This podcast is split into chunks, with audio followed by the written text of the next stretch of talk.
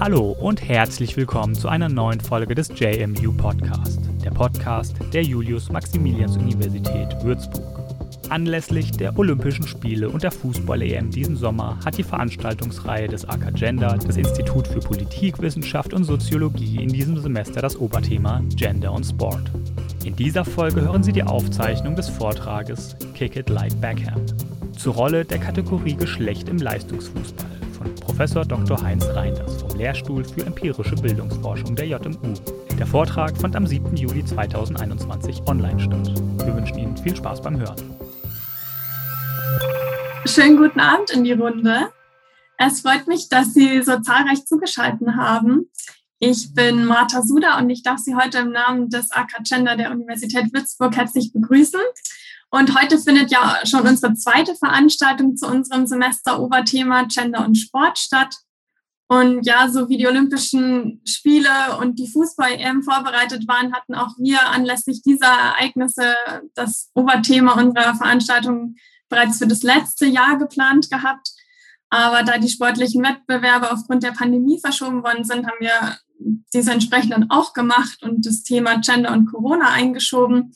Und dazu können Sie auch gerne unsere Veranstaltungsberichte auf unserer Homepage nachlesen, was denn dazu ähm, lief im letzten Semester. Ja, da nun jetzt diese Fußball-Europameisterschaft läuft und das Finale bereits auch am Sonntag stattfindet und die Entscheidung auch feststeht, dass auch ab dem 23. Juli die Olympischen Sommerspiele in Tokio stattfinden werden, läuft jetzt unser Oberthema dementsprechend auch wieder parallel zu diesen Sportereignissen. Und wir freuen uns sehr, dass wir Professor Dr. Heinz Reinders, der den Lehrstuhl für empirische Bildungsforschung an der Universität Würzburg innehat, als Referenten für die heutige Veranstaltung gewinnen konnten. Und Heinz Reinders Forschungsschwerpunkte sind so Sozialisationsprozesse in Kindheit und Jugend, Migrations- sowie Evaluationsforschung. Zudem ist Heinz Reiners Gründungsdirektor des Nachwuchsförderzentrums für Juniorinnen die ist die bundesweit einzige Forschungsstelle für die Talentförderung im Juniorenfußball ist. Und in regelmäßigen Fördertrainings und bundesweiten Leistungsstudien werden die Bedingungen für eine optimale Talentförderung erforscht und entwickelt. Und die Talentdiagnostik wird erfolgreich bei zahlreichen Bundesliga-Teams der Junioren auch angewandt. Und ja, lieber Herr Reinders, ähm, wie schön, dass Sie da sind. Und wir sind sehr gespannt auf Ihren Vortrag mit dem Titel Kick It Like Beckham zur Rolle der Kategorie Geschlecht im Leistungsfußball. Und nun würde ich allen viel Freude beim Vortrag wünschen und viel Spaß. Ja, äh, Dankeschön, Frau Suda. Dankeschön an den AK Gender für die Einladung zu diesem Vortrag von dem ich, ich kann mir wirklich keine bessere Entschuldigung für diese Runde den Vortrag vorstellen, als zu sagen, ich bin gerade erst noch vom Platz hierher gehetzt, weil noch Training war. Das stimmt sogar ausnahmsweise und ich glaube, das ist die beste Entschuldigung, die man hierfür haben kann. Ähm, bedanke mich dafür, dass Sie Interesse an dem Thema haben. Ich finde es schön, dass Sie das Thema auf Ihr ähm, Schild gehoben haben, um sich einer Frage zu widmen, die ja, zwei Seiten eigentlich hat. Die eine Seite ist die, dass man im Grunde so ein bisschen immer ein Bauchgefühl hat, irgendwas läuft da in der Sportförderung, in der Leistungsförderung nicht richtig und auf der anderen Seite aber auch die Frage stellen muss, nur weil man dieses Bauchgefühl hat, ist es denn wirklich so? Haben wir denn hier wirklich systematische Unterschiede? Gibt es hier bestimmte Potenziale, die wir noch heben können in der Talentförderung, die wir im Grunde auch aus einer wissenschaftlich-systematischen Perspektive herleiten können und nicht so sehr aus dieser ja, normativen Debatte? Ähm, das ist auch eigentlich so der Aufhänger, den ähm, ich gerne wählen würde für den Vortrag aus unserer Erfahrung im Nachwuchsförderzentrum heraus. Und freue mich, wie gesagt, dass ich im Rahmen Ihrer Reihe so ein bisschen was aus dieser Arbeit erzählen kann, eben auch aus dieser wissenschaftlichen Perspektive und würde auch gleichzeitig so ein bisschen davor warnen, die Kategorie äh, Geschlecht im Grunde als eine Proxy-Variable so zu nutzen, dass es prinzipielle Unterschiede gibt. Denn wie wir noch sehen werden, gibt es natürlich auch innerhalb dieser Kategorie Differenzierungen, die für uns wichtig sind und die dafür eine Rolle spielen, inwieweit wir eigentlich zum Beispiel in die Leistungsförderung reingehen. Und wenn Sie gerade so die, ja, die Schwerpunkte und auch diese Außerordentlichkeit des Nachwuchsförderzentrums für Juniorinnen betont haben, Frau Suda, dann klingt es eigentlich gar nicht so schlecht. Irgendwie klingt es danach, als hätten wir wirklich Ahnung von dem, was wir machen. Und dann schauen wir mal, inwieweit wir hier dann äh, gemeinsam ja auch an dem Thema arbeiten können und im Anschluss auch an die Diskussion einsteigen. An einem Punkt muss ich mich ein bisschen entschuldigen, nämlich ich habe nur Ahnung von Fußball und äh, kann Ihnen versichern, ich hätte niemals mit dieser Aufstellung gegen England im Achtelfinale gespielt, aber das ist ein anderes Thema. Ähm, in anderen Sportarten, und das ist auch wirklich eine, eine, große Lücke jetzt, das sollte man am Anfang sich schon auch vergegenwärtigen, ähm, in anderen Sportarten haben wir dazu nicht die Expertise. Wir wissen natürlich aus der entsprechenden Forschung, aus der Literatur, dadurch, dass es wenig Literatur gibt zur Leistungsförderung, zur Talentförderung für Mädchen und Frauen, auch in anderen Sportarten, dass es mutmaßlich eine relativ ähnliche Systematik geben wird. Aber das ist nicht Teil unserer Expertise und deshalb würden wir uns darauf auch gar nicht jetzt fokussieren wollen, sondern in unserer Auseinandersetzung mit dem Thema Gender und Sport, Sportförderung, uns auf den Bereich konzentrieren, wo wir die meiste Erfahrung haben und wo wir durchaus auch eben dieses Etikett als einzige Forschungsstelle in Deutschland für uns beanspruchen können, hier besondere Daten, auch besondere Erkenntnisse zu haben, die wir entsprechend dann auch wieder zurückspiegeln wollen in die Praxis. Das heißt, sehen Sie es mir nach, wenn ich wenig bis gar nichts zu anderen Sportarten sagen kann, sondern das, was wir jetzt hier kennenlernen und diskutieren, stammt eben aus dieser Linie des äh, Fußballerischen. Das wiederum bedeutet auch, dass wir an manchen Stellen auch so ein bisschen kritisch hinterfragen müssen. Denn Fußball ist eine Mannschaft, ist eine Teamsportart. Eine Teamsportart hat im Vergleich zur Individualsportart ganz andere soziale Verknüpfungen. Und wenn wir etwa auf die Frage nach Leistungsmotivation und sozialem Zugehörigkeitsgefühl gehen, dann wird es sicherlich in anderen Leistungssportarten ganz anders zu beantworten sein als Mannschaftssportarten. Bedeutet also, es gibt auch wenn wir heute mit diesem Vortrag fertig sein sollten, noch genügend weitere Themen aus dem Dunstkreis der Talentförderung von ja, Mädchen und Jungen im Vergleich, von Frauen und Männern im Vergleich, die damit noch längst nicht erschöpfend bearbeitet sind. Und ich habe auch den Eindruck, dass wir unterhalb dieser gesellschaftlich normativen Debatte, was denn nun wünschenswert wäre an Gleichberechtigung in der äh, Talentförderung, da noch eine Menge auch Arbeit haben im Bereich der wissenschaftlichen Auseinandersetzung. Denn normativ sich dem Thema zu nähern. Das geht relativ schnell. Da ist man relativ schnell mit Urteilen oder Vorurteilen zur Hand. Die wissenschaftliche Seite, das haben wir seit 2014 gelernt, ist da doch deutlich komplexer. Ich würde Ihnen jetzt einfach mal meine Präsentation freigeben und würde Sie bitten, dass Sie an den entsprechenden Stellen, wo Sie Nachfragen haben, Rückfragen haben, gerne auch direkt einhaken und das Schlimmste, was Ihnen passieren kann, dass ich Sie ins Abseits stelle und sage, die Frage kommt dann später nochmal, weil ich die nochmal aufgreife. Würde Sie daher also sehr, sehr gerne ermuntern, dass Sie auch während des Vortrags schon mal Ihre Nachfragen stellen. Denn Sie kennen das ja schon, Sie sind ja alle schon erprobt in solchen Zoom-Vorträgen und Zoom-Meetings. Ist doch manchmal die Hürde ein bisschen höher, sich irgendwie auch zu Wort zu melden. deshalb ermuntere ich Sie explizit, sich hier einzumischen und Fragen zu stellen. Das Thema heute ist vom Titel her, wie das in der Wissenschaft so üblich ist, alles nur geklaut, nämlich ein Filmtitel eines relativ bekannten Films über die Frage danach, inwieweit eben äh, ein Mädchen in ihrer Biografie mit Spaß am Fußball diesem Fußballsport auch nachgehen kann. Das wird am Beispiel einer indischen Familie in England äh, durchdekliniert. Da werden einige andere Themen dran aufgehangen, die wir hier so gar nicht behandeln wollen. Aber mir schien der Titel dieses Films, Kick It Like Beckham, eigentlich ganz gut geeignet, um so ein bisschen darauf hinzuweisen, dass wir hier eben auch in einer gesellschaftlichen Debatte drin sind, die wir allerdings bezogen auf die Kategorie Geschlecht ähm, im Leistungsfußball oder in der Talentförderung in dem Bereich noch mal ein bisschen differenzierter betrachten müssen. Das, was ich mir heute so überlegt habe äh, für Sie, ist im Grunde nichts anderes als mich an einem Spielverlauf zu orientieren und habe mir gedacht, ich mache Sie als erstes mal vertraut mit denjenigen, von denen wir hier eigentlich reden. Das sind nämlich äh, Mädchen, die im Alter ab vier, fünf, sechs Jahren den Fußballsport für sich entdeckt haben und die gerne ihrer Sportart nachgehen, die aber auf unterschiedliche Möglichkeiten treffen, was das Ganze angeht. Warum ich diesen Ausgangspunkt wähle?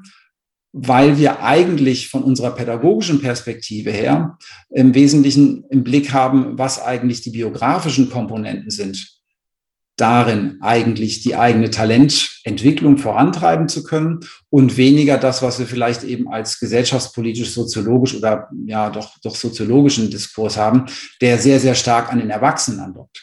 Das Thema ist ja stark dominiert von der Frage Gender im äh, Sport, im Leistungssport von Frauen und weniger eben von Mädchen. Wenn wir aber von dem einen reden, dürfen wir das andere nicht außer Acht lassen, denn die meisten Leistungssportlerinnen sind nicht mit 25 auf die Welt gekommen und rennen einen Marathon, sondern dahinter steckt eben eine Biografie, in der sie zu den Sportlerinnen sozialisiert wurden, die sie sind. Und das sind ja dann teilweise auch sehr, sehr facettenreiche, sehr spannende sehr schillernde Persönlichkeiten. Wenn man etwa eine Megan Rapinoe nimmt als US-Nationalspielerin, eine sehr, sehr politisch engagierte Leistungssportlerin. Dahinter steckt aber natürlich auch eine Biografie, die sie im Grunde zu dieser Persönlichkeit und zu dieser Leistungssportlerin hat werden lassen. Deshalb die Fokussierung sehr viel stärker auf die biografische Komponente. Frau Suda hat es ja auch schon gesagt.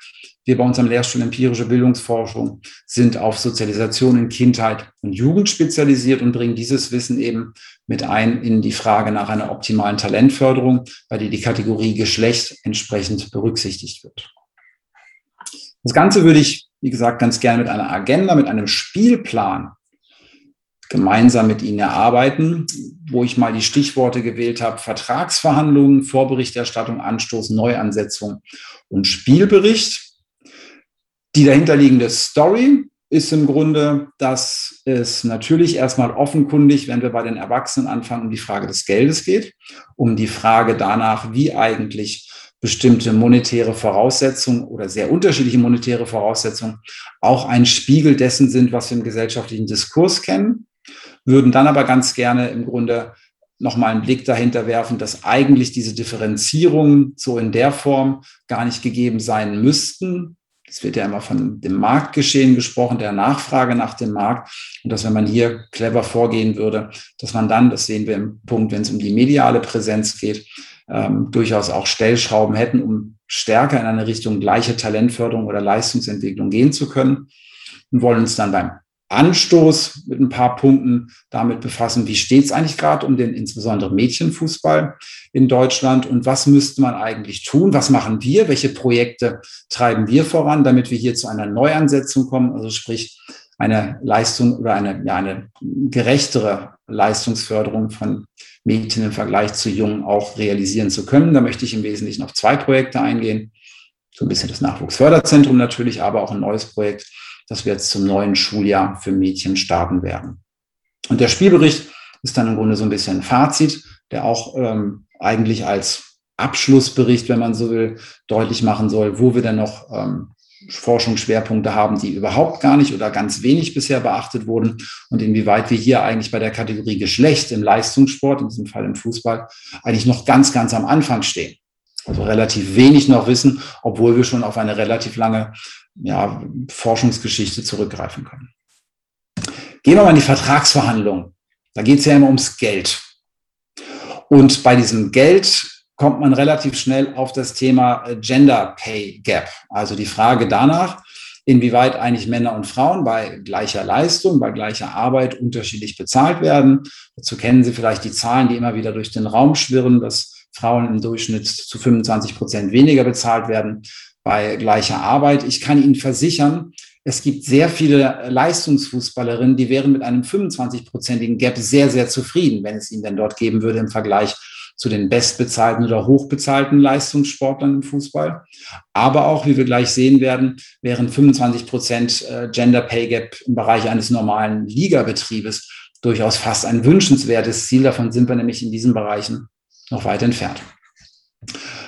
Nehmen wir zum Beispiel Lionel Messi, wahrscheinlich einen der, der bekanntesten und berühmtesten äh, Fußballer, der auf ein Jahressalär 2019 von 112 Millionen Euro äh, gekommen ist. Und wenn Sie sich jetzt überlegen, ah, davon 75 Prozent wäre okay, ja, könnte ich mit leben, würde ich mich jetzt nicht großartig beschweren. Gleichzeitig ist es aber natürlich auch jemand, der zusammen mit anderen, ja, vor allem medial und auch sportlich herausragenden Sportlern wie, wie äh, Ronaldo und anderen Persönlichkeiten natürlich in einer Einkommensliga steht, die nicht den Durchschnitt abbildet von Leistungsfußballern weltweit in den verschiedenen Ligen. Deshalb im Grunde eher so ein bisschen ein verzerrtes Bild soll aber deutlich machen, in dieser Spitze werden Beträge und ja insgesamt sehr, sehr hohe Beträge ausgeschüttet, die sich eigentlich der eigenen Vorstellungskraft entziehen. Wenn wir uns im Vergleich dazu die Spitzenverdienerin im Fußball bei den Frauen anschauen, Alex Morgan, die kommt auf ein Jahressalär von 3,8 Millionen Euro.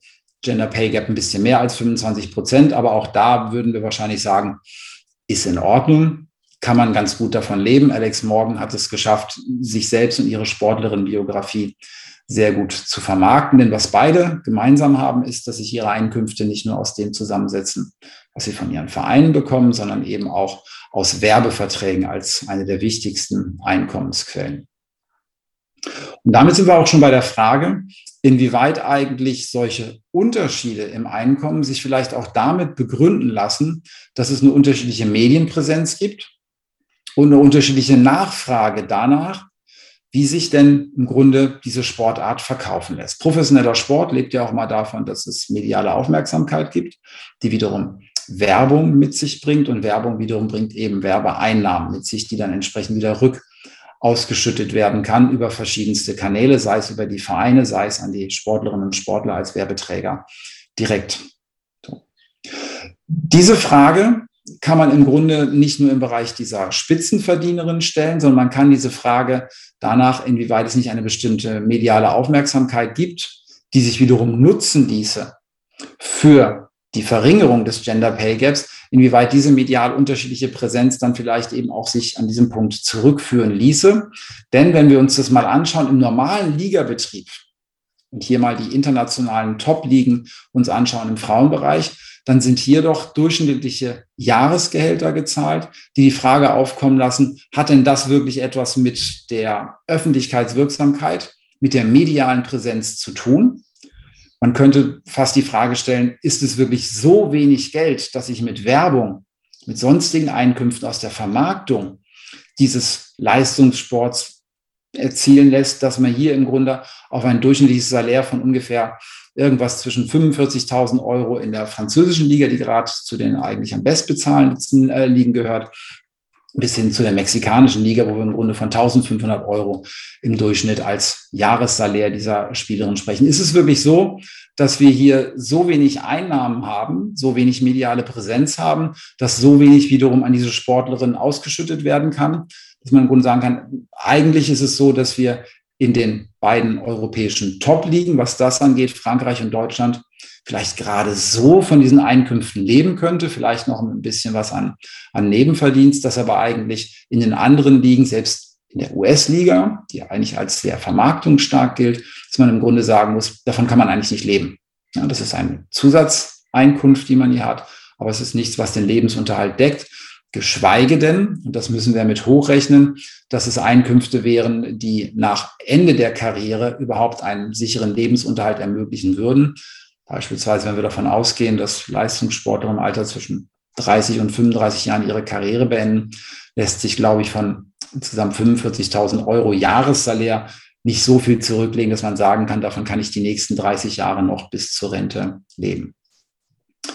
Diese Frage beschäftigt einen dann im Grunde aus dieser Perspektive eben der medialen Aufmerksamkeit und der monetären Wertschätzung des Leistungssports und stellt dann relativ schnell fest, dass in der dritten Liga der Männer relativ höhere monatliche Einkünfte äh, gezahlt werden, die, wenn man sie hochrechnet auf diese zwölf Monate, doch das durchschnittliche Einkommen selbst in der Top-Liga, in der französischen Frauen-Top-Liga, ähm, doch deutlich übersteigt. Das ist im Grunde das Dreifache in einer Liga, die aber eigentlich eher im unteren Bereich der medialen Aufmerksamkeit angesiedelt ist. Wir sprechen hier nicht von der ersten Männerbundesliga oder geschweige denn von der, von der englischen Premier League, sondern wir sprechen hier von der dritten Liga der Männer, die eine Schwelle darstellt zur nächsten Liga, zur ja, teilprofessionellen, zur Amateurliga dem, im Regionalliga-Bereich. Und wenn man hier an dieser Schwelle einer Liga ist, die noch als Profiliga gilt, aber schon eben an der Schwelle zur Amateurliga angesiedelt ist, inwieweit diese Liga dann Einkünfte generiert, die Vereine Einkünfte generieren können, die dann dazu führen, dass solche Saläre bezahlt werden können im Vergleich zu dem, was, wie gesagt, an Frauen ausgeschüttet wird. Und da gibt es eben häufig den Vorwurf, gerade auch an die Verbände in Deutschland, an den DFB, dass sie doch eigentlich die mediale Präsenz nicht stark genug nutzen würden, um weitere Einnahmen zu generieren. Um so ein bisschen aus dem Nähkästchen zu plaudern. Wir waren ja in der letzten Saison noch mit den Frauen der Würzburger Kickers in der zweiten Frauenbundesliga. Diese äh, Mannschaft ist auch Teil eines Managementspiels, eines Bundesliga-Managementspiels, das als Computerspiel vertrieben wird ähm, europaweit. Und da wurde an jeden Zweitligaverein einmalig 330 Euro ausgeschüttet dafür, dass sie als Team in diesem äh, Spiel mit vertreten sind. Und dann kriegen Sie schon eine grobe Vorstellung davon, von welcher geringen monetären Ausschöpfung wir hier von Seiten des Verbandes sprechen, der diese entsprechenden Rechte dann an diese, diese Spielefirma verkauft hat, diesen Spieleverlag verkauft hat. Das bedeutet, wenn man diesem Weg nachgeht und sich die Frage stellt, ist es gerechtfertigt, das Argument auf den Tisch zu legen, geringere mediale Aufmerksamkeit führt eben zu einem geringeren monetären Ertrag, führt eben zu solchen Unterschieden in der Bezahlung, dann kann man durchaus punktuelle Hinweise darauf bekommen, dass das nicht zwingend so sein muss und man sich fragen kann, was sind denn eigentlich die Mechanismen dahinter, dass diese Art von Vermarktung noch nicht funktioniert. Wir hatten zum Beispiel beim Freundschaftsspiel 2019 der Frauennationalmannschaft England-Deutschland in Wembley ähm, es war ein Freundschaftsspiel, ein ausverkauftes Stadion mit 75.000 Zuschauerinnen und Zuschauern, wo man sich dann die Frage stellen kann, wie hat es der englische Verband eigentlich hinbekommen, zu einem Freundschaftsspiel Deutschland gegen England, also England gegen Deutschland, die Hütte so voll zu bekommen. Das heißt, offensichtlich gibt es durchaus Möglichkeiten der Vermarktung, hier in diesem monetären Bereich stärker eine, eine, ja, was heißt Egalität, aber doch zumindest diesen Pay Gap zu reduzieren, heranzukommen.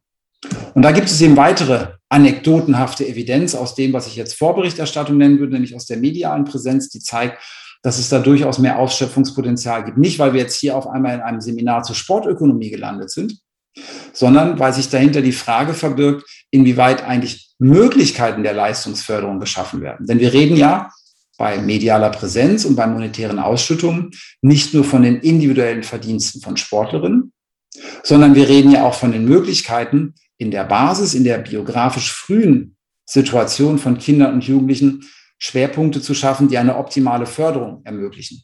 Und das ist eben auch etwas, was an, dieses, an diese monetären Mittel geknüpft ist. Und deshalb kann es durchaus spannend sein zu schauen, inwieweit wir in der medialen Präsenz vielleicht auch eine stärkere Möglichkeit der Ausschöpfung in diesem ökonomischen Bereich hätten.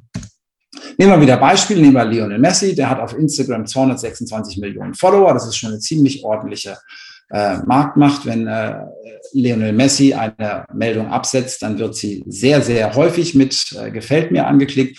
Aber auch da muss sich Alex Morgan im Grunde nicht verstecken. Sie gehört auch noch zu denjenigen, die ein Top-Auditorium haben.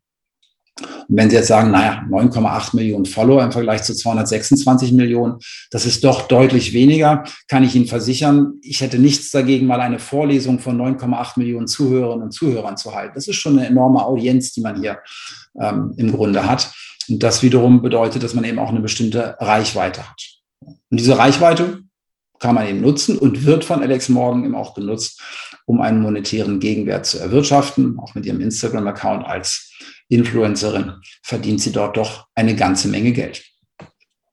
Aber auch wenn man mal weggeht von diesen Spitzenverdienerinnen, von denen, die als, wenn man so will, ja, besonders herausragende öffentliche Persönlichkeiten ihren jeweiligen Sport repräsentieren, dann finden wir auch unterhalb dessen Punkte, wo wir sehen, da gibt es durchaus eine Öffentlichkeit, die man dazu nutzen kann.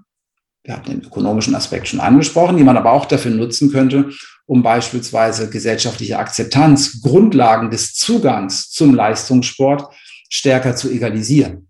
Ich habe einfach mal ganz willkürlich im Grunde einige Punkte rausgegriffen, die sich sicherlich erweitern lassen die nicht systematisch ist, natürlich nicht systematisch ist, aber die auf der Ebene der anekdotenhaften Evidenz durchaus das Potenzial aufzeigen kann. Nehmen wir zum Beispiel das äh, EM-Spiel Deutschland gegen England, jetzt bei der aktuellen EM, das haben sich in Deutschland 27,4 Millionen Zuschauerinnen und Zuschauer angesehen. Weiß ich nicht so genau warum, war jetzt sportlich nicht von so hoher Qualität, aber äh, gab jedenfalls eine, eine sehr, sehr hohe Einschaltquote. Wir hatten aber im Bereich der, und wir haben auch regelmäßig im Bereich der Spiele der deutschen Frauennationalmannschaft, selbst bei Freundschaftsspielen, eine sehr, sehr hohe Einschaltquote. Bei der WM im eigenen Land 2011 lag das Ganze bei knapp unter 17 Millionen Zuschauerinnen und Zuschauern, also schon eine sehr, sehr erhebliche Audienz, die man hier für einen solchen Sport hat, wo man auch sagen kann, entsprechende Werbeeinblendung wird dann auch wohl zu entsprechenden Geldern führen, aber eben auch zu einer Präsenz von Leistungssport als gesellschaftliche Anerkennung im öffentlichen Raum. Wir können noch ein anderes Beispiel nehmen. Die Männer des VfL Wolfsburg haben auf ihrem Instagram-Account 536.000 Follower. Das ist für einen Bundesliga-Verein gar nicht so wahnsinnig viel. Da gibt es andere, die deutlich mehr haben. Ja, bei den Männern beispielsweise von FC Bayern ist das äh, ein, ein Vielfaches dessen. Aber die Frauen erreichen als Erstligaverein mehr Follower als einer im Durchschnitt angesiedelten Bundesliga-Vereine der Männer. Das heißt, hier gibt es durchaus auch, wenn man mal diesen Quervergleich zieht, Frauenfußball, der natürlich angedockt an die Beliebtheit des Männerfußballs, aber durchaus eine eigene Öffentlichkeit generiert, mit eigenen Themen bestückt und eben auch mit eigenen Botschaften, Möglichkeiten zur, zur Generierung ökonomischer Mittel äh, bereitstellt, die doch einen anderen Verein, der im Männerprofifußball ähm, engagiert ist, doch deutlich übersteigt. Und das wiederum verweist darauf, dass es offensichtlich durchaus Möglichkeiten gibt, gibt so ein bisschen die Tendenz jetzt der Bundesliga-Vereine aus den, aus den Lizenzvereinen auch sich eine entsprechende Frauenmannschaft zuzulegen. Der VfB Stuttgart beispielsweise wird ab der übernächsten Saison äh, eine Frauenmannschaft ins äh, Rennen schicken. Das verweist so ein bisschen darauf, dass hier auch mindestens der Sympathiefaktor, vielleicht sogar auch der ökonomische Aspekt Stück für Stück gesehen wird. Beispiele sollen aber deutlich machen, dass Öffentlichkeit durchaus gegeben ist, auch in einem sehr, sehr substanziellen Rahmen gegeben ist dass das Argument, dass im Grunde die Nachfrage, auch die ökonomisierbare Nachfrage, ähm, nicht zwingend solche im Durchschnitt bestehenden Unterschiede begründen würde. Was übrigens auch dazu führt, dass die Frauenfußballvereine in der ersten und zweiten Bundesliga sich überlegen, ihre eigene, ihre eigene Vermarktung in einer eigenen Gesellschaft vorzunehmen und nicht mehr dem DFB zu überlassen, so wie es ja bei den Männern auch schon mit der deutschen Fußballliga der Fall ist. Jetzt braucht man aber natürlich auch irgendetwas an Substanz, was man im Grunde in einen solchen gesellschaftlichen Diskurs einbringen kann, um zu begründen, warum es denn eigentlich so etwas wie gleiche Zugangschancen, gleiche Vermarktungschancen, einen gleichen gesellschaftlichen Stellenwert geben soll von Männer- und Frauenfußball. Da ist es jetzt ein bisschen müßig, ähm, den gesamten Diskurs wieder aufzurollen, bei dem man im Grunde sagt, ähm, Leistungssport der Frauen wird nicht als äquivalent angesehen zum Leistungssport äh, der Männer, sondern man kann im Grunde jetzt bei den vorherigen Ausführungen schon so ein bisschen die Idee davon gewinnen, dass es keinen Automatismus gibt von Frauensport weniger gesellschaftlich relevant, weniger gesellschaftlich anerkannt im Vergleich zum Männersport, sondern dass es hier durchaus auch Mechanismen gibt, die diese grundlegende Haltung durchbrechen. Das ist leider in der Praxis beim Anstoß, beim Spielgeschehen nicht der Fall. Und da kommen wir zu der zweiten, äh, zu dem zweiten Aspekt, der eine große Rolle spielt, den ich schon zwischendrin mal angedeutet habe, nämlich nicht nur die Frage der Monetarisierung von Leistungssport, sondern auch der Frage von gleichen Zugangschancen und von gleicher Präsenz im öffentlichen Raum, im öffentlichen Diskurs, was eben den Sport anbetrifft, aufgereiht entlang der Kategorie Geschlecht. Ein Aspekt, auf den man bei dem Punkt immer wieder kommt, wenn es um den Unterschied im Spielbetrieb von Männern und Frauen geht, ist, dass immer wieder gerne auf das Verbot des Frauenfußballs durch den DFB zwischen 1955 und 1970 hingewiesen wird. 15 Jahre, in denen in Deutschland Sportvereine, die im DFB organisiert waren, keinen Frauenfußball anbieten durften. Sie durften auch nicht für Trainings oder andere Geschichten für Frauen ähm, in ihrem Verein die Plätze zur Verfügung stellen, sonst drohte ihnen der Ausschluss aus dem DFB und aus dem Spielbetrieb. Das wurde auf dem Bundestag 1955 mit dieser etwas merkwürdigen ähm, Begründung äh, in die Wege geleitet. Neben dem Umstand, dass man sich kaum vorstellen kann, dass es irgendeine Männersportart gab, die in der Geschichte der Menschheit irgendwann mal verboten wurde, außer es äh, werden dabei vielleicht Stiere getötet oder aber es sind Gladiatoren in der Arena ums Leben gekommen, aber das sind, glaube ich, nochmal ganz andere Kategorien von Verboten, von denen wir hier sprechen, ist es für sich genommen natürlich schon eine, eine sonderbare Wendung in der Geschichte. Brasilien hatte das übrigens auch, auch in Brasilien war der Frauenfußball lange Zeit äh, verboten. Das war, glaube ich, auch in den 50er bis, bis 70er Jahren oder Anfang der 60er bis Mitte der 70er Jahre hinein. Gab es jedenfalls auch ein sehr, sehr langes Verbot des Frauenfußballs. Ist das für sich genommen schon eine Merkwürdigkeit. Was aber daraus folgt, ist, dass es im Grunde 15 Jahre in der Geschichte des Mädchen- und Frauenfußballs gab, in denen dieser Sport nicht gefördert werden konnte. In dem keine Strukturen aufgebaut werden konnten, um Leistungssport zu fördern. In der Zeit gab es im Grunde nicht die Möglichkeit, Nachwuchs zu generieren und für diesen Sport zu begeistern. Und in dieser Zeit gab es nicht, und das ist, glaube ich, das, was äh, besonders schwer wiegt, gab es nicht die Möglichkeit, Expertise aufzubauen.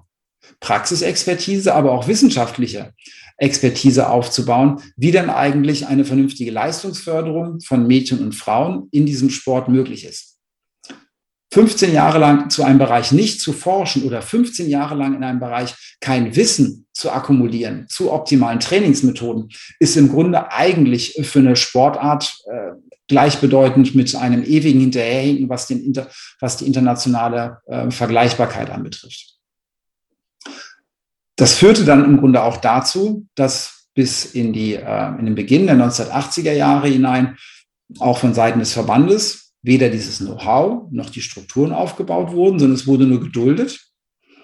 Wir sind übrigens zu der kleinen Anekdote festgehalten in dem Film Das äh, Wunder von Taipei, dass die Frauen der äh, von Bergisch äh, Gladbach 1981 an der inoffiziellen Weltmeisterschaft in Taipei teilgenommen haben und diesen Titel geholt haben. Den Film kann ich Ihnen sehr empfehlen. Sehr, sehr ähm, spannende Geschichte dahinter steckt, wo dann im Grunde der DFB damals auf die Anfrage hin gar keine Nationalmannschaft nach Taipei geschickt hat, die es nicht gab.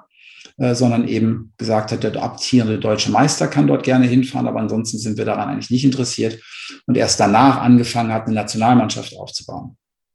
Das sind also dann weitere zwölf Jahre ähm, bis zur Gründung der ersten Nationalmannschaft, wo auch eben dieses Wissen nicht aufgebaut werden konnte. Und das ist, wenn wir vom Prinzip der Wissensgesellschaft ausgehen, wahrscheinlich das größte Defizit, das sich hier in die Förderung des Leistungssports eigentlich eingeschlichen hat dass wir lange Zeit keine Möglichkeit hatten, äh, Erfahrung und Wissen aufzubauen und wissenschaftlich fundiert, sei es sportmedizinisch, sei es sportpsychologisch, sei es pädagogisch, zu diesem Themenfeld zu arbeiten. Das ist der Punkt, den wir bezogen auf die Möglichkeiten als deutlichen Unterschied ansehen müssen, denn in dieser Zeit gab es die Möglichkeit, im Jungs- und Männerfußball genau diese Expertise zu entwickeln. Und da muss es auch nicht verwundern, wenn man einen solchen, ein solches Hinterherhinken hat von ja, gut und gerne 25 Jahren an, an Erfahrung, an Wissen, dass man hier im Grunde auch wirklich erstmal kennenlernen muss und verstehen muss, wie denn Talentförderung im weiblichen Bereich funktioniert, dass die jungen Talente optimal ihre Fähigkeiten entfalten können. Hinzu kommt aber eine neue Herausforderung, die sich im Grunde eingeschlichen hat in der Zeit, seitdem die Frauen-WM im eigenen Lande war, nämlich, dass die Strukturen nie so stabil aufgebaut werden konnten, trotz zahlreicher Titel der Frauen. Also die Frauen, das wissen Sie vielleicht, haben insgesamt neun EM-Titel geholt. Sie haben äh, zweimal äh, olympisches Bronze, einmal olympisches Gold 2016, zweimal den Weltmeistertitel geholt, also eine ganze Reihe von Erfolgen. Dazu komme ich dann gleich nochmal kurz. Dass aber trotz dieser ganzen Erfolge es nicht geschafft wurde, so stabile Strukturen aufzubauen, so stabile Förderstrukturen in den Vereinen zu etablieren, dass der Mädchenfußball nicht von solchen Schwankungen stark betroffen wäre. Sehr viel stärker betroffen ist als der Jungsfußball. Was wir in dieser Grafik sehen, ist der Rückgang der Mädchenteams, die im DFB pro Saison gemeldet wurden zwischen 2009 und 2020. Wir haben ja einen Peak um das Jahr 2010 herum.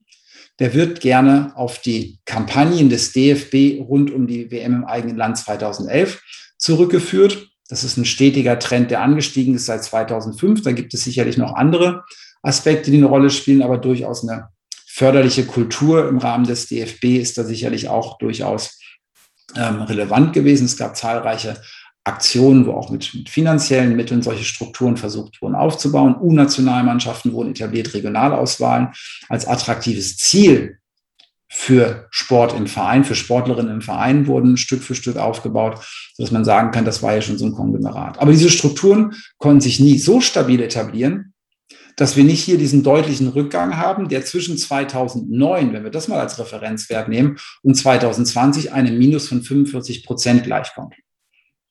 Das heißt, es gibt aufgrund der Historie der Leistungsförderung im Mädchen- und Frauenfußball, aber auch im Breitensport keine Entwicklung, die dazu geführt hat, dass wir sagen, wir können dieses Niveau halten. Und das ist keine Entwicklung des demografischen Wandels, dass wir geburtenschwache Jahrgänge hätten.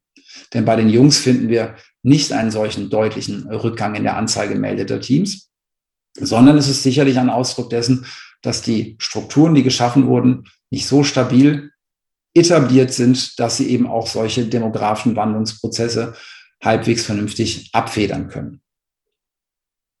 Heißt ganz konkret, ich habe immer weniger Mädchen, die dieser Sportart nachgehen.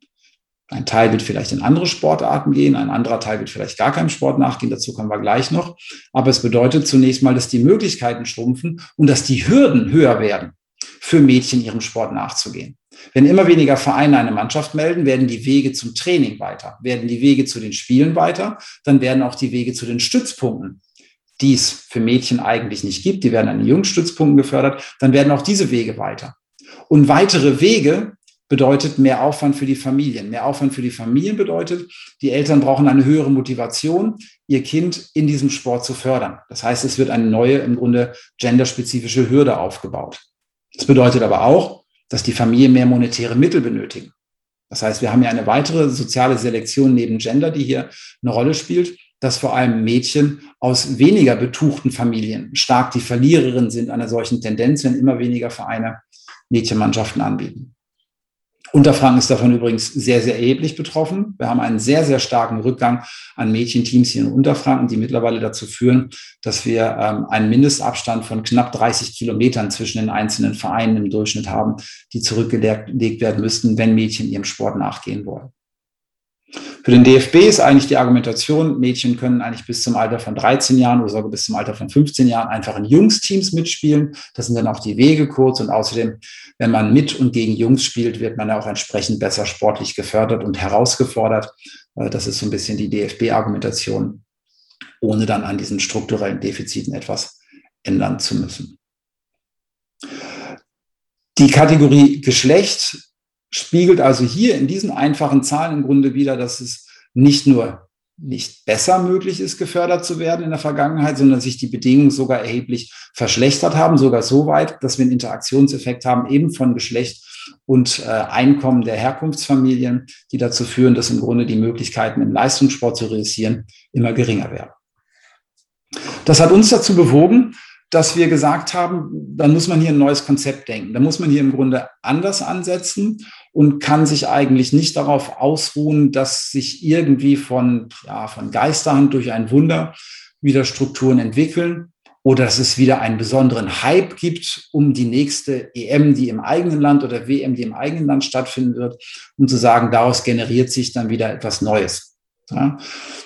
Es wird gerne auch als der Boris Becker und Steffi Graf-Effekt beschrieben, dass es herausragende Ereignisse oder Persönlichkeiten gibt, die zu einem Zugfaktor in einer Sportart führen.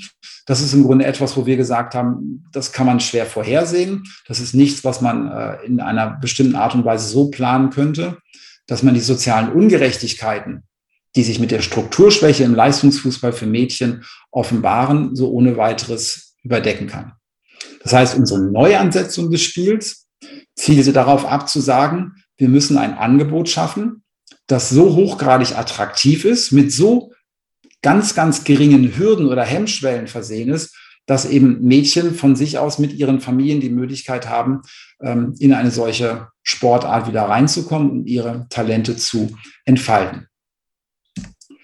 Wenn wir uns nämlich mal die Zahlen anschauen, dann haben wir erhebliche Unterschiede allein, ähm, was die deutschlandweiten Zahlen angeht im Breitensport. Mädchen sind insgesamt seltener in dieser hier beschriebenen Altersgruppe im Breitensport zu finden, während 80 Prozent der 7- bis 14-Jährigen in einem regulären Sportverein organisiert sind mit ihrem Sport, sind das nur 60 Prozent der Mädchen. Das heißt, wir treffen mit einer Strukturschwäche im Leistungsfußball schon auf eine generelle Unterschiedlichkeit, was die Teilhabe am Sport insgesamt von Mädchen und Jungen anbetrifft, in einer Lebensphase, die sehr, sehr wichtig ist für die weitere sportliche Sozialisation. Denn das ist in der Regel das äh, wichtigste Einstiegsalter für Mädchen und Jungen, wenn sie in die Schule kommen, dass sie auch in einen Sportverein gehen und dort entsprechend neben gesellschaftlicher Teilhabe auch die Möglichkeit haben, ihrem Sport nachzugehen. Wenn wir dann in Leistungssport gehen, dann werden die Zahlen noch deutlicher gibt noch deutliche Unterschiede. Im Alter von 15 und älter sind es lediglich drei Prozent der Mädchen, die in einem Leistungssportbereich organisiert sind, an Leistungssportangeboten teilhaben, selber als Leistungssportlerin aktiv sind, wohingegen das für 15 Prozent der Jungs der Fall ist. Jetzt kann man sich so ein bisschen darüber streiten, wo fängt eigentlich Leistungssport an, in welcher Liga? Sind das erst Kaderathletinnen und Kaderathleten nach DOSB-Kriterien oder ist es nicht auch schon beispielsweise an einem Trainingsbetrieb festzumachen, wie häufig etwa pro Woche äh, trainiert wird? Die Kriterien, die hier angelegt wurden, beziehen sich im Wesentlichen auf die Häufigkeit des Trainings in den verschiedenen Vereinen und Sportarten, so dass wir sagen können, wir sprechen hier nicht vom Spitzensport, aber wir sprechen hier schon von einem Sport, der deutlich häufiger betrieben wird als im regulären Breitensport. Und da ist eben die Teilhabe von Mädchen über alle Sportarten hinweg äh, doch deutlich geringer als bei Jungs. Wir können es sogar noch weiter runterbrechen und können das uns äh, dann nochmal näher anschauen, wie denn eigentlich diese unterschiedliche Zugänglichkeit zum Leistungssport sich gestaltet. Hier am Beispiel der Zahlen des Bayerischen Fußballverbandes an den verschiedenen Stufen der Talententdeckung, der Talentdiagnostik. Die Zahlen sind alt, relativ alt für Wissenschaft, aus wissenschaftlicher Perspektive. Ähm, das hat was damit zu tun, dass wir damals den Bayerischen Fußballverband nach diesen Zahlen gefragt haben. Und nachdem der Bayerische Fußballverband gesehen hat, dass wir diese Zahlen veröffentlichen und welche Schlussfolgerungen wir daraus gezogen haben, haben sie uns danach nie wieder Daten gegeben. Man weiß nicht so genau warum. Das hat natürlich nichts damit zu tun, dass es hier vielleicht eine potenzielle Leistungsungerechtigkeit gibt. Leider haben wir keine aktuelleren Zahlen. Auch aus anderen Landesverbänden ist es da wirklich schwer, an Daten ranzukommen. Aber die Zahlen, die wir damals aus, der, aus dem Talentförderjahr 2014 hatten, zeigen uns an, dass die Quote der Juniorinnen, die insgesamt in Bayern zum damaligen Stichtag Fußball gespielt haben, bei 15 Prozent lag. Das heißt, 15 Prozent aller derjenigen, die äh, in Bayern Fußball gespielt haben, im Nachwuchsbereich waren Mädchen. Und dass dann aber im Grunde schon eine relative ja, Schere sich aufmacht, wenn es darum geht, am ersten Sichtungstag teilzunehmen. Damals war die Talentsichtung noch in zwei Sichtungstage eingeteilt, einer Vorsichtung und einer Hauptsichtung. Und da war es eben so, dass sich die Quote der Mädchen doch äh, deutlich verringert hat. Zehn Prozent der im aktiven Spielbetrieb befindlichen äh, Mädels haben an diesem Sichtungstag teilgenommen. Das hat übrigens aber auch was mit der Einladungspolitik zu tun. Und äh, für die Finalsichtung haben sich dann von denen wiederum insgesamt 12 Prozent qualifiziert. Da gibt es einen leichten Anstieg. Aber insgesamt eine Einladung zu einem Stützpunkttraining haben dann äh, im Grunde von, den, äh, von der Quote der Junioren her 11,4 Prozent bekommen. Das heißt, auf diesem Weg durch die Talentdiagnostik hindurch gibt es dann im Grunde schon noch wieder weitere Unterschiede darin, was die Zugangsmöglichkeiten betrifft. Dazu muss man noch wissen, dass zumindest im Fußball die Verbände davon ausgehen, dass eine Talentförderung an Jungsstützpunkten für Mädchen zu erfolgen hat, weil man, wie gesagt, davon ausgeht, dass dort Mädchen besonders gut gefördert würden in diesem Leistungssport. Wir kommen gleich noch dazu, dass das nicht der Fall ist, beziehungsweise dass es hier auch gar keine Unterschiede gibt, ob Mädchen bei Jungs oder beim Mädchen trainieren oder spielen. Soll als Datum ein Hinweis darauf geben, woher eigentlich die geringere Quote in der Teilnahme des Leistungssports bei Mädchen kommt. Das hat eben auch was mit den Auswahlkriterien, mit den Auswahlsystematiken zu tun und auch der Frage des Stellenwertes in diesem Bereich. Das hat uns dazu veranlasst, dass wir eben das Nachwuchsförderzentrum für Junioren gegründet haben, bei dem wir bewusst mehrere Dinge nicht gemacht haben. Das eine ist, wir haben nicht auf eine punktuelle Talentdiagnostik gesetzt, sondern wir haben diese Mädchen, die am äh, Campus, im Sportzentrum einmal die Woche gefördert werden von einem ähm, Team von Trainerinnen und Pädagoginnen. Wir haben darauf gesetzt, dass diese Spielerinnen erstens die Möglichkeit haben, sich über acht Wochen hinweg in dem wöchentlichen Training zu präsentieren und wir da die Möglichkeit hatten, sich nicht nur an einem Tag an drei Stunden zu diagnostizieren, das ist ungefähr so, als wenn Sie äh, im Grunde das ganze Wissen einer Schulkarriere in einer Abi-Klausur abfragen wollen. Okay, das wird zwar in der Schule auch gemacht, ist aber auch keine hinlängliche Diagnostik, ähm, sondern uns ging es eher im Grunde darum, im Prozess diese Spielerin äh, zu begleiten und zu schauen, wo denn die, eigentlich ihre äh, Stärken liegen. Und das Zweite, was wir gemacht haben, ist, wir haben bewusst darauf gesetzt, dass es ein reiner Mädchenstützpunkt ist, weil wir gesagt haben, es gibt eben Mädchen, die über Handlungsschnelligkeit, über taktisches und sonstige Kompetenzen verfügen, die sich aber nicht gegen Jungs durchsetzen wollen. Schon gar nicht in einer Altersphase, die von einer gewissen Vulnerabilität gekennzeichnet ist und wo nicht alle Mädchen sich gegen Jungs und gegen Jungs durchsetzen und mit Jungs messen wollen. Es gibt die Spielerinnen und Sportlerinnen, die wollen das, für die ist das förderlich. Aber unser Ansatz war eben eine Talentförderung zu schaffen für diejenigen Spielerinnen, die das nicht wollen. 2014 haben wir das Nachwuchsförderzentrum gegründet ich verrate Ihnen kein Geheimnis, wenn der Bayerische Fußballverband nicht sehr begeistert davon war, dass wir das gemacht haben. Ich werde jetzt nicht sagen, dass es vom Bayerischen Fußballverband ein etwas unmoralisches Angebot äh, gab, uns davon abzuhalten. Das würde der Bayerische Fußballverband niemals machen, weshalb äh, wir seit dieser Zeit über 150 Spielerinnen mindestens für eine Saison, einige sogar über drei oder vier Saisons hinweg im Nachwuchsförderzentrum begleitet haben, gefördert haben, sportartübergreifend auch gefördert haben, ähm, um ihnen die Möglichkeit zu geben, deshalb heißt es bei uns Nachwuchsförderzentrum und nicht Nachwuchsleistungszentrum, ihnen die Möglichkeit geben, selber für sich zu entdecken, ob denn der weitere Weg, die weitere Biografie im Leistungsfußball eine ist, die sie für sich selbst vorstellen können oder dann einfach mal vielleicht auch den Eindruck haben, Fußball macht mir zwar Spaß, aber der Leistungsbereich wird wohl eher nicht mein Zuhause sein. Wir haben ein auf in diesem Fall die Kategorie geschlechtsspezifisches Förderkonzept ausgelegt, von dem wir am Anfang nicht wussten, ob das wirklich zutreffend ist, ob das die äh, Bedürfnisse, die Talententfaltungsbedürfnisse der Mädchen wirklich trifft, sondern wir haben das regelmäßig evaluiert, auch mit begleitenden Studien uns angeschaut und ein spezifisches Förderkonzept Stück für Stück weiterentwickelt, das nicht auf Athletik setzt, auf typisch männliche Kategorien wie Maximalkraft, wie Schnellkraft, wie Durchsetzungsfähigkeit, sondern sehr viel stärker auf das, was wir als, ja, im Grunde aus der Forschung als äh, besonders äh, weibliche Stärken im Sport identifizieren, nämlich Handlungsschnelligkeit, taktisches Vermögen und koordinative Fähigkeiten als Stärken. Denn wir müssen uns nicht darüber unterhalten, dass Maximalkraft und Schnellkraft in der durchschnittlichen Biografie von Mädchen und Jungen sich äh, spätestens ab dem Alter von acht, neun Jahren auseinanderentwickelt. Die physiologischen Unterschiede sind gegeben. Das heißt, es macht wenig Sinn, ein Förderkonzept darauf auszurichten, dass der Durchschnitt aller Mädchen genauso schnell rennen könnte wie der Durchschnitt aller Jungs, sondern wir haben gesagt, wir brauchen ein Förderkonzept, das genau diese Stärken der Mädchen in den Vordergrund rückt und ihnen damit auch deutlich macht, dass sie spezifische Stärken haben, die die Jungs beispielsweise nicht haben oder nicht in dieser Form haben und dementsprechend auch nicht so trainiert werden. Und wir haben eine neue Diagnostik entwickelt, bei der wir nicht auf rein technische Fähigkeiten gesetzt haben, denn wir wussten, die durchschnittlichen Fähigkeiten der Objektkontrolle sind bei Mädchen weniger stark ausgeprägt als bei Jungs. Das hat verschiedene sozialisatorische Gründe. Das muss jetzt weniger interessieren, sondern wir haben eine Diagnostik entwickelt, die genau diese Stärken in den Mittelpunkt rückt. Denn die verbandliche Diagnostik vom DFB beispielsweise vergleicht Mädchen mit den Kennwerten und mit den Dimensionen, mit den Leistungsdimensionen der Jungs.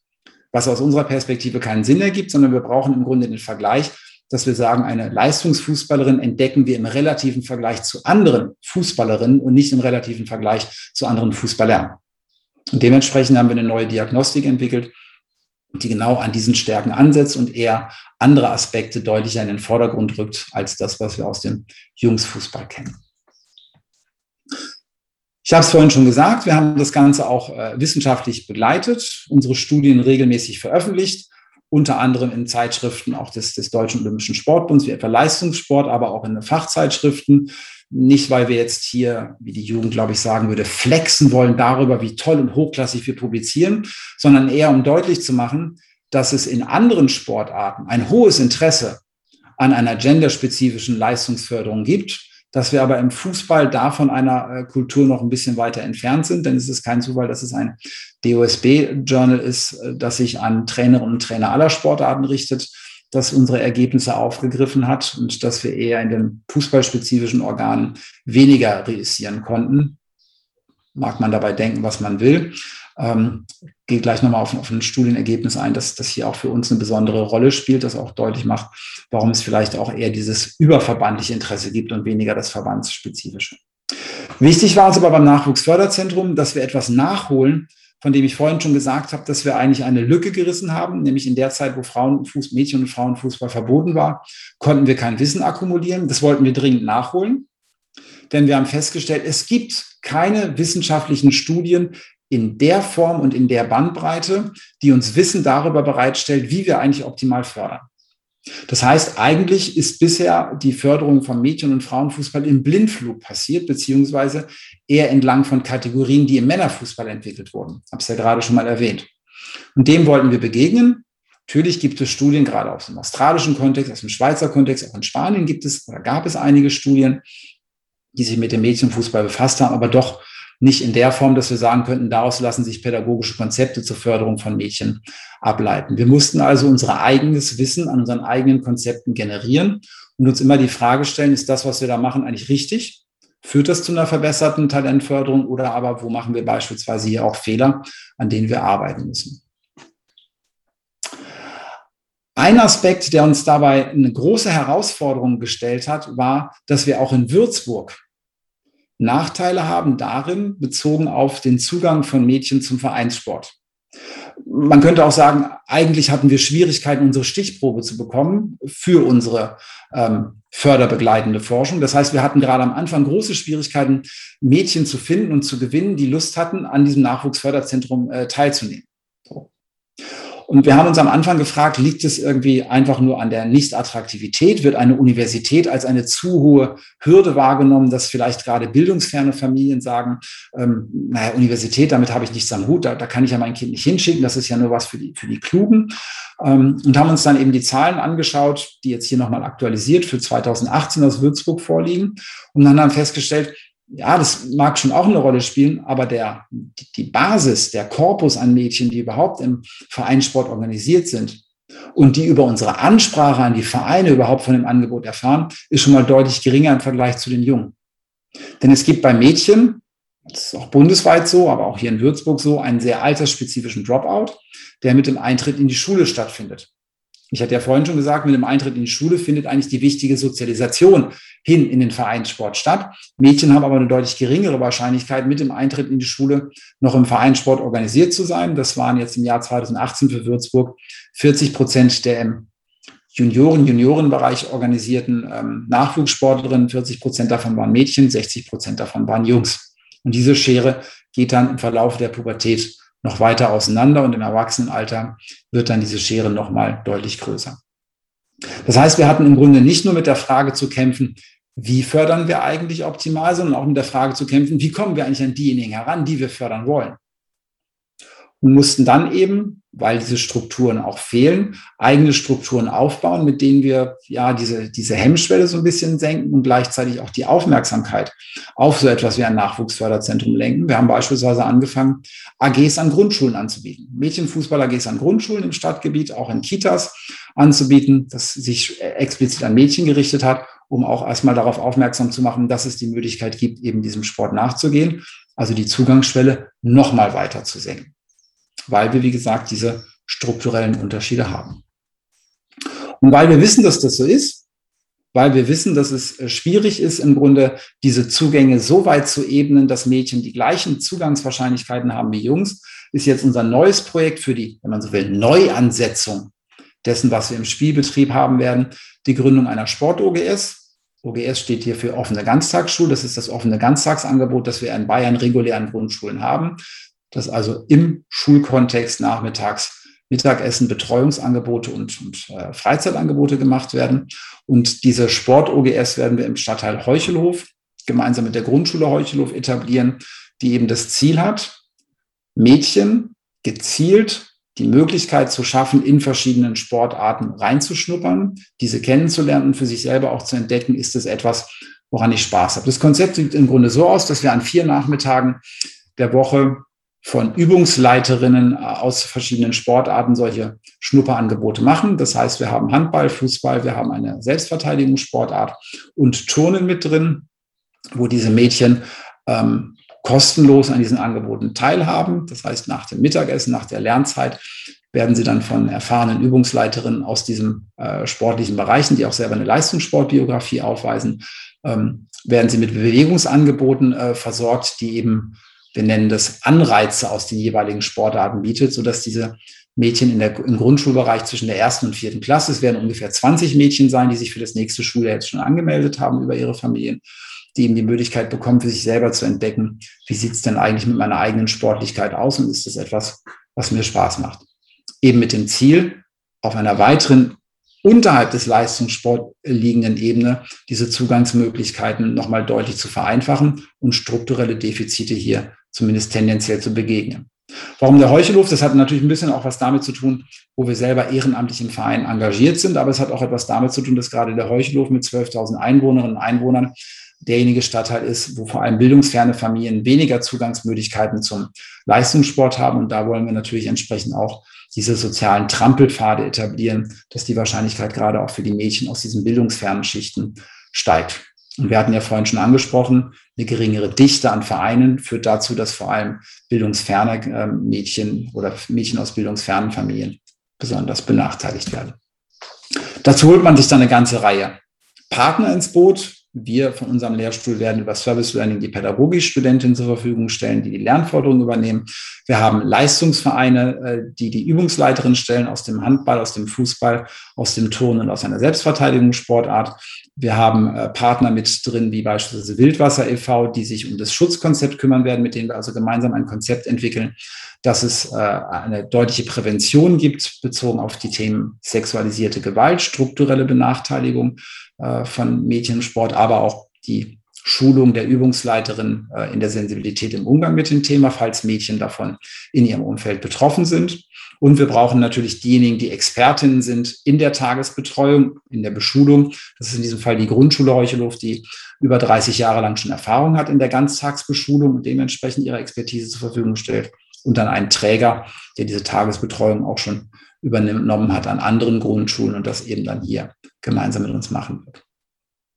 Daran sehen Sie, dass so ein Angebot, das einen niederschwelligen Zugang für Mädchen ähm, zum Sport, zum Breitensport, dann vielleicht auch in der Folge zum Leistungssport zu ermöglichen, dass sie da ein sehr, sehr großes Netzwerk benötigen. Und das wiederum zeigt auch schon, dass sie etwas kompensieren müssen, was es in diesem Fall eher nicht gibt, nämlich Gelder.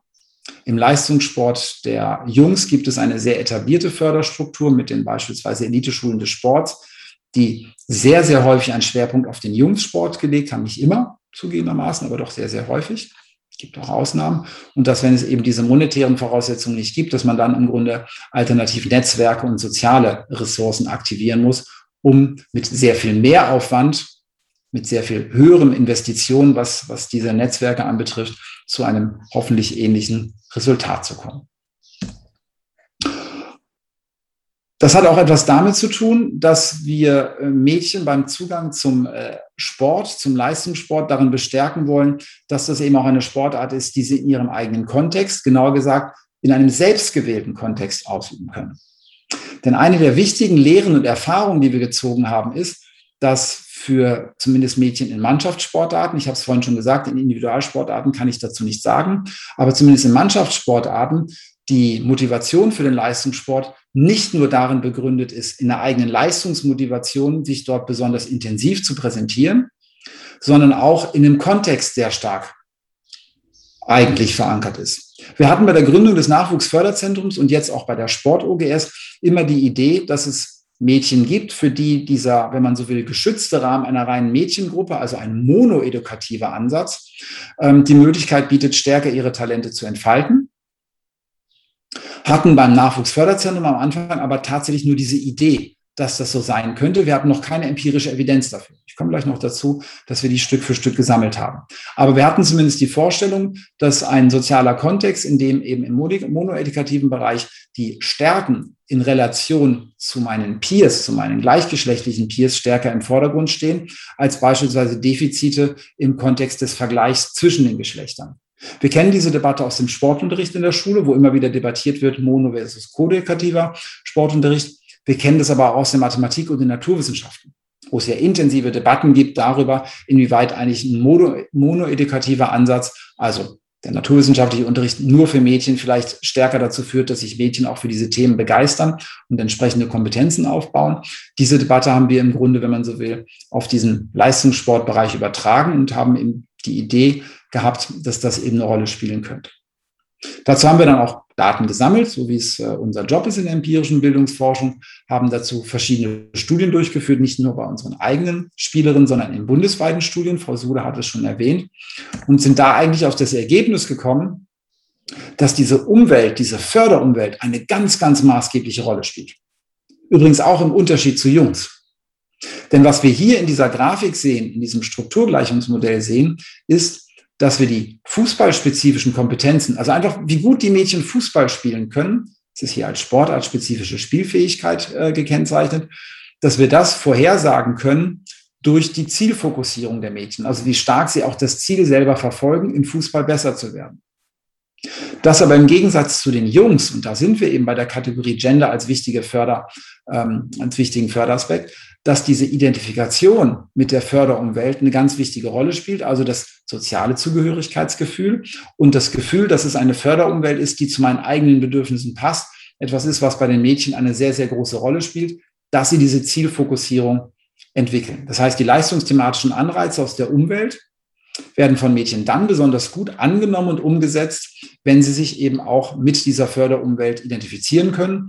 Und da ist ein wesentlicher Pfad das soziale Zugehörigkeitsgefühl, also der monoedukative Ansatz. Und wenn Sie dieses Ergebnis präsentiert bekommen, verstehen Sie vielleicht auch, warum der DFB oder der BFV so etwas nicht publizieren will, weil die den starken Ansatz vertreten, dass sich leistungsstarke Spielerinnen nur im Kontext von Jungsstützpunkten entwickeln. Wir können mit unserer Forschung aber zeigen, dass es eben auch Mädchen gibt, für die das nicht zutrifft, sondern die im Grunde eine für sie passende Förderumwelt benötigen, um die leistungsthematischen Anreize in eine eigene Zielfokussierung zu transformieren. Das so als eine unserer Befunde, die uns gezeigt haben, dass es für einen Teil von Mädchen zumindest sinnvoll sein kann, solche Förderumwelten zu schaffen, die sie sonst im Leistungssport nicht vorfinden, weil es dort eben eher den koedukativen Ansatz gibt. Und daher auch die Sport-OGS nur für Mädchen als eine reine Mädchen-OGS-Gruppe, um genau diese Möglichkeit einer passenden Förderumwelt zu schaffen. Wir werden uns das anschauen, inwieweit das von den Mädchen auch als solches wahrgenommen wird.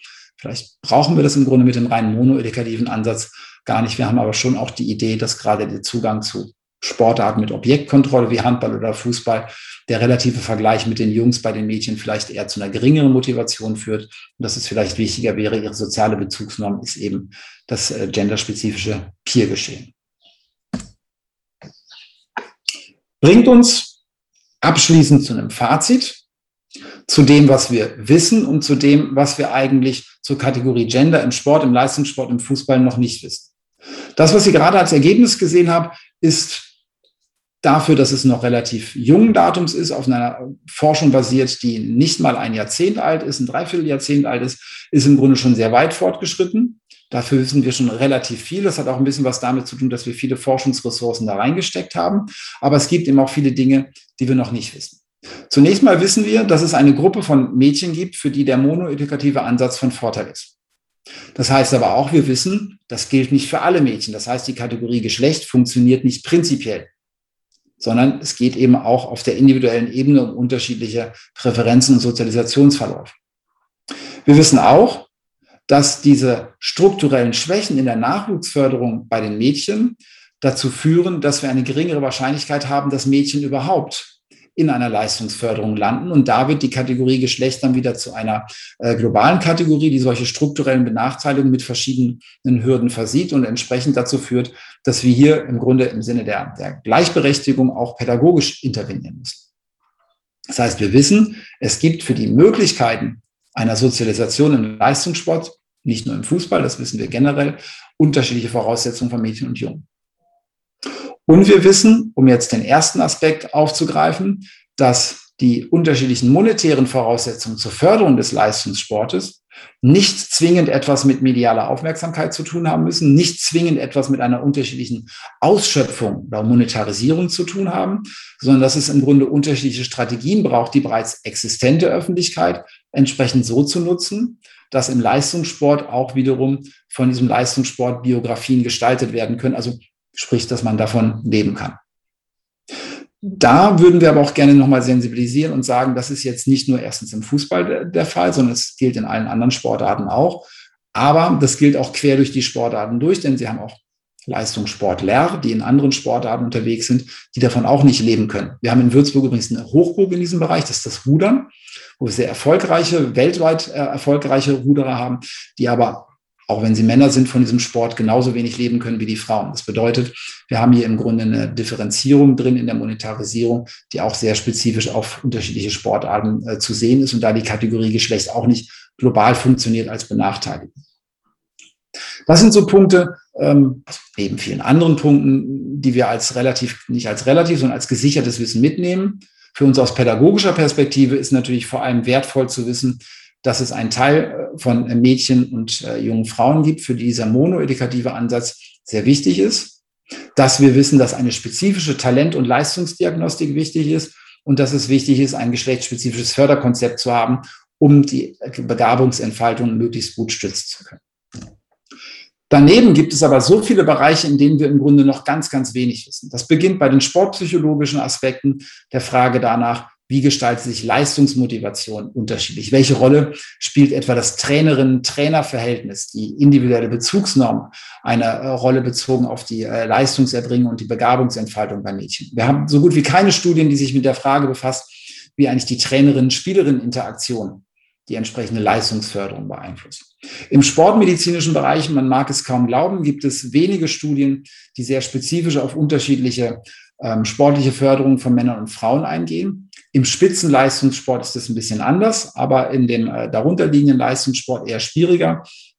Wir wissen noch sehr wenig darüber, beispielsweise, obwohl es geschlechtsspezifische ähm, Anfälligkeiten für, für Verletzungen gibt, etwa das Knie bei Frauen. Das ist, ist ein, ähm, so ein Bereich, wo wir ähm, wissen, dass es Unterschiede gibt. Wissen wir aber sehr wenig aus dem sportmedizinischen Bereich, wie man hier sehr unterschiedlich so fördert, ähm, dass solche Unterschiede in der Verletzungswahrscheinlichkeit nicht auftreten. Trainingslehre hatte ich gerade schon gesagt, Talentförderung, das ist unser Thema, wo wir im Grunde auch erst am Anfang stehen, wie wir eine Talentförderung besonders gut gestalten können. Dann die Frage danach, sind Sportarten zwischen Männern und Frauen eigentlich taktisch gleich aufgestellt? Im Mädchen- und Frauenfußball, gerade im Mädchenfußball, nach unseren ersten Erkenntnissen ist es so, dass es ein unterschiedliches taktisches Verständnis gibt, das durchaus nochmal Potenziale mit sich bringt. Und wir sind eigentlich ganz am Anfang noch, was die Talentdiagnostik anbetrifft. Wir haben eine geschlechtsspezifische Talentdiagnostik entwickelt, aber da müssen wir im Grunde auch noch weiter schauen, was gibt es in den verschiedenen Etappen über die Lebensphase hinweg unterschiedliche Diagnostiken, die wir ansetzen müssen. Denn nur weil wir in einem Alter, zum Beispiel mit acht oder neun Jahren, Talente diagnostizieren, mit unserer Talentdiagnostik heißt das ja nicht, dass die gleiche Talentdiagnostik auch mit 13 oder 14 funktionieren muss. Ja, wir haben ja auch Intelligenztests, die spezifisch für Kinder, Jugendliche, Erwachsene zugeschnitten sind. Warum sollte das nicht auch im sportlichen Bereich sein? Also kurzum, von dem, was wir in dem Bereich, wo wir uns bewegen, vor allem im Leistungsfußball, äh, in der Begabungsentfaltung hier, können wir sagen, wir haben erste Schritte gemacht. Wir sind aber noch an einem Punkt, wo wir zu diesen einzelnen Bereichen jeweils noch äh, deutliche Forschungsdefizite haben und damit auch ein Wissensdefizit, was die Grundlegung der pädagogischen Praxis anbetrifft. Weshalb wir uns freuen, dass wir immer wieder die Möglichkeit haben für Sportstudentinnen, Sportstudenten, ähm, die im NFZ als Trainerin tätig sind, dort zumindest einen Teil von ähm, zukünftigen Sportlehrkräften beispielsweise oder Trainerinnen dafür zu sensibilisieren, dass es eine spezifische Förderung bedarf. Und zum Abschluss äh, kann ich Ihnen sagen, dass es äh, nicht nur in der Talentförderung etwas sehr, sehr Spezifisches bedarf, sondern auch in der Erwartungshaltung von Mädchen, was die, ähm, äh, ja, was die Trainings anbetrifft. Da ist nämlich die Sozialkomponente immer etwas besonders Wichtiges. Und ich selber, ich war lange Zeit auch als Trainer Mädchenfußball unterwegs, ich selber kann sagen, es ist mir deutlich äh, schwerer gefallen, den Mädels einen Wunsch abzuschlagen als den Jungs. Allein deshalb ist die Kategorie Geschlecht schon eine, die sehr, sehr wichtig ist, ähm, bezogen auf äh, die pädagogische Komponente. Wenn ich Ihnen jetzt das nächste Bild zeige, glauben Sie mir, Sie können dieser Spielerin keinen Wunsch abschlagen. Dankeschön für Ihre Aufmerksamkeit. Schön, dass wir diese Themen hier vom Lehrstuhl aus bei Ihnen mal äh, präsentieren äh, konnten und bin gespannt, was Sie für Rückmeldungen geben, denn bei einer solchen Thematik ist man ja schon auch immer in der Herausforderung, dass man sehr stark verkürzt äh, Dinge auch darstellen muss und darstellt, die sich dann unterhalb der Oberfläche, auch unterhalb der Aussagen, die ich jetzt hier getroffen habe, nochmal differenzierter gestalten. Deshalb gibt es da sicherlich gute Möglichkeiten für Ihre Nachfragen. Herzlichen Dank.